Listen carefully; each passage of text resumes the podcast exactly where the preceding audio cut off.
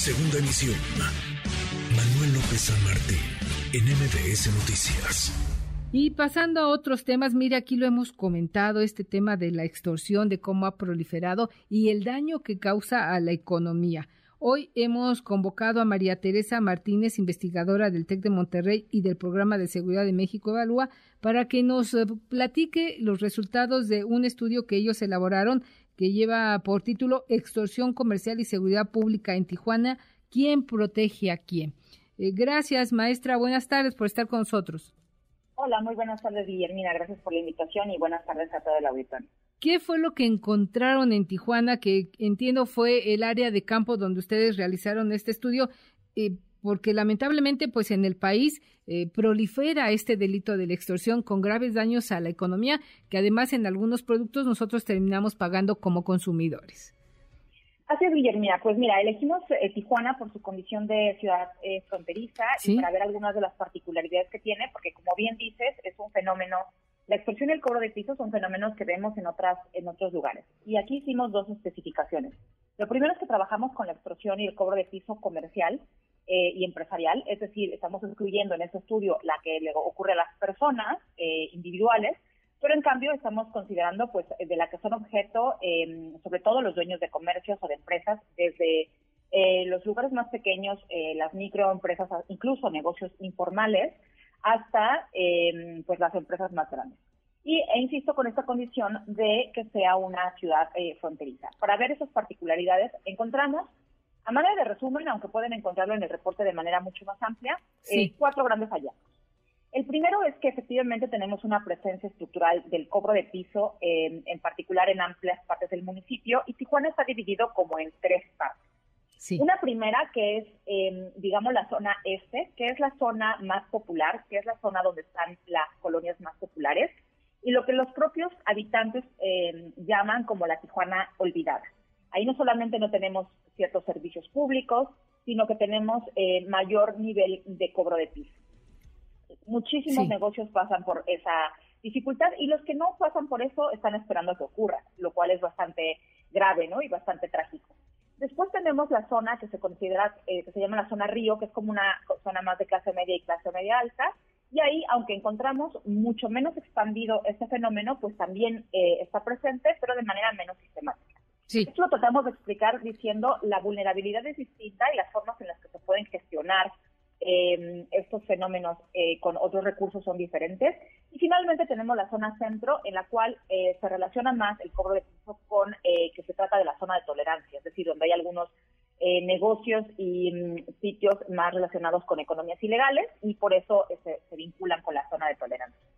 Eso lo que nos explica, digamos, es que tenemos tres Tijuanas distintas que sin embargo están muy conectadas entre sí eh, y tan eso sí que hemos podido ver en las últimas semanas como la violencia que creemos que está completamente eh, acotada en la zona este, pues de pronto puede puede expandirse hacia la zona río, ¿no? Hacia la zona que siempre parece como más conocida. En esta investigación que realizaron, eh, profesora, ¿identificaron los grupos que se dedican a practicar este delito? Justamente, el segundo gran hallazgo es que eh, lejos de vincularse estas explicaciones con la narconarrativa, esta investigación nos permite, junto con otras que se han hecho tanto desde México Evalúa como nosotros como investigadores, eh, los que hemos, hemos participado en este proyecto, eh, que no, no se vinculan exactamente siempre a crimen organizado a, a cárteles. Hay algunas veces que los interlocutores lo atribuyen a algún cártel, pero en realidad tenemos una gran diversidad de actores violentos que están ahí para ofrecer protección, eh, que es la definición más básica del cobro de piso. Es una protección que inquieta, es una protección que se da a cambio de no hacerte eh, daño y básicamente em, en esta oferta de protección tenemos desde grupos muy sofisticados y organizados hasta grupos bastante menos eh, organizados, incluso algunos de los cuales son conocidos por las víctimas, ¿no? Son, son personas de barrio, del mismo barrio, por ejemplo, ¿no? Sí. Y en ese sentido, pues el nivel de sofisticación más bien depende de la posibilidad que tienen para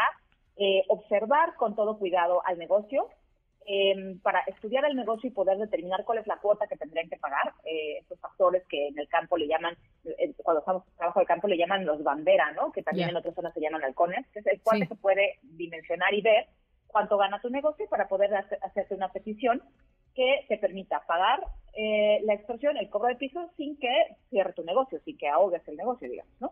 y bajo esta lógica, em, también está, tiene que serlo bastante sofisticado para que haya alguien que venga a cobrar de manera continua y ahí debe asociarse con un ambiente violento y una amenaza suficientemente creíble para que cuando tú recibes a esa persona, eh, no la esperes con una policía o no la esperes con una amenaza, sino lo esperes con la cuota. En ese sentido, em, no hay que perder de vista, y eso es una aportación importante del reporte, que cuando hablamos de extorsión y de cobro de piso, estamos hablando de un intercambio, no solamente es un delito predatorio, es decir, no nada más alguien llega, se roba algo y se va, como el fraude o, no sé, el robo de auto, sino es una relación eh, de intercambio. Tú le das dinero a, a la persona que a cambio te ofrece protección. Claramente es una protección criminal y es una protección que inquieta, pero es una oferta de protección. Y eso nos explica que sea una relación en el largo plazo. No conjugamos este, este delito en pasado. No fui víctima de, sino soy en presente víctima de, y eso es lo que lo hace también más complicado. Profesora, ¿dónde podemos consultar más eh, sobre estos eh, sobre este estudio que realizaron? Claro, en la página de México Evalúa está ya disponible el reporte eh, que se puede descargar, ahí tenemos más detalles y eh, también ahí hay algunos otros productos visuales eh, como para ver algunos de estos resultados que también tienen que ver con cuál es el rol del Estado eh, en estos casos, porque no hay un Estado ausente, sino que está presente de manera colusiva o selectiva y también pueden ver básicamente uno de los nuestros mensajes centrales. Aunque es un delito silencioso, una de las cosas más graves del cobro de piso es que es un delito que tiende a escalar muy rápidamente en violencias mucho más explícitas. Es decir, puede comenzar como una amenaza em, y por eso puede parecer invisible para las autoridades, porque además no se denuncia, pero eventualmente esto va a terminar o en balaceras o en quemar negocios o en levantones o eh, en el extremo en homicidios y esas violencias vaya que las ven. Sí, sí, es muy complicado y pues eh, terrible el panorama que, que se vive a lo largo y ancho del país con este delito de la extorsión. Le agradezco mucho que nos haya permitido establecer contacto con usted y seguimos aquí pendientes de eh, lo que se realice en México Evalúa. Muchas gracias, muy buena tarde. Muchas gracias a ustedes, hasta luego. Buena tarde. Noticias.